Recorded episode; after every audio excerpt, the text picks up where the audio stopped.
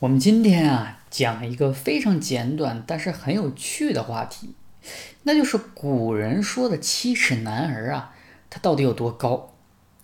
我小时候啊，听我奶奶讲过这么一个故事。哎，传说呢，在上古时期，人们都是巨人。哎，随着时代的发展，人们的身高啊，开始变得越来越矮，越来越矮。等到有一天变成了小矮人儿，整个世界啊，就毁灭了。这个故事呢，我并不知道它的来源是哪里，也没有去考据。本来呀，我就是听一乐呵。哎，但是无独有偶，我们受影视剧的影响，好像大家都觉得古人特别的高大，对吧？尤其武将啊，一团上武的精神，高大威猛啊，因此我们都认为古人可能长得都很威武雄壮啊，必然是一个大高个儿。那事实真的是这样吗？哎，我们今天啊，就来聊一聊这个小话题。在今天呢，大家都喜欢大高个儿啊，尤其女孩找男朋友就非常愿意找一米八以上的，因此呢，还衍生出了一个段子啊，就是说男的呀，要是不到一米八，都说自己是一米八啊，非得往上凑，就足见啊，身高在今天的择偶上面，还有审美上面的重要程度。那么在古代也是这样吗？哎，其实古代也是这样的。我们今天啊都喜欢一米八，那古人呢喜欢七尺男儿，哎，这个词呢也几乎成了古代男性的一个代名词。早在战国时期啊，荀子就写过一句话，叫“口耳之间则四寸耳，皆足以美七尺之躯哉”。哎，也就是说啊，这个七尺男儿的这种审美，至少在战国就已经形成了，在我们这儿已经流行了两千多年了。不仅我们今天喜欢大高个儿，古代也很喜欢大高个儿。那么有一个问题就来了，这个七尺男儿他到底是多高呢？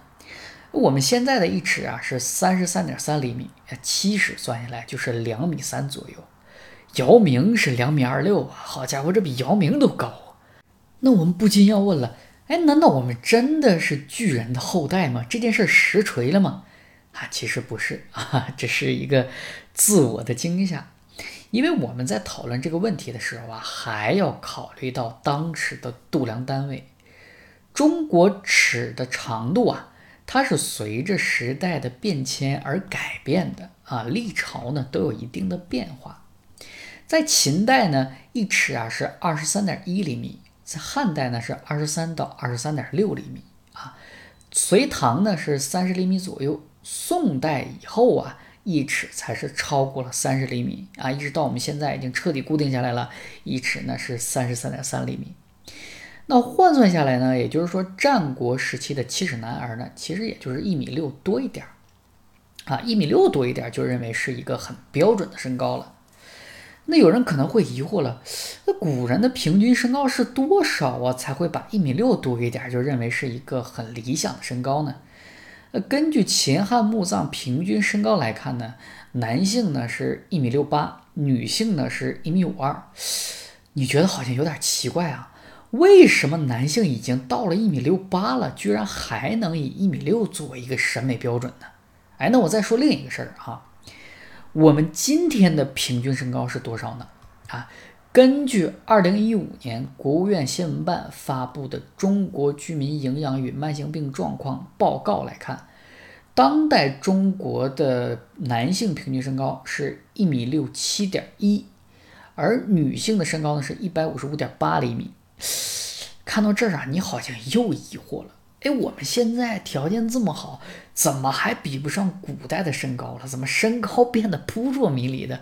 这到底是怎么回事啊？难道古人真的是从巨人慢慢的演化成我们了吗？哎呀，那自然是不是啊。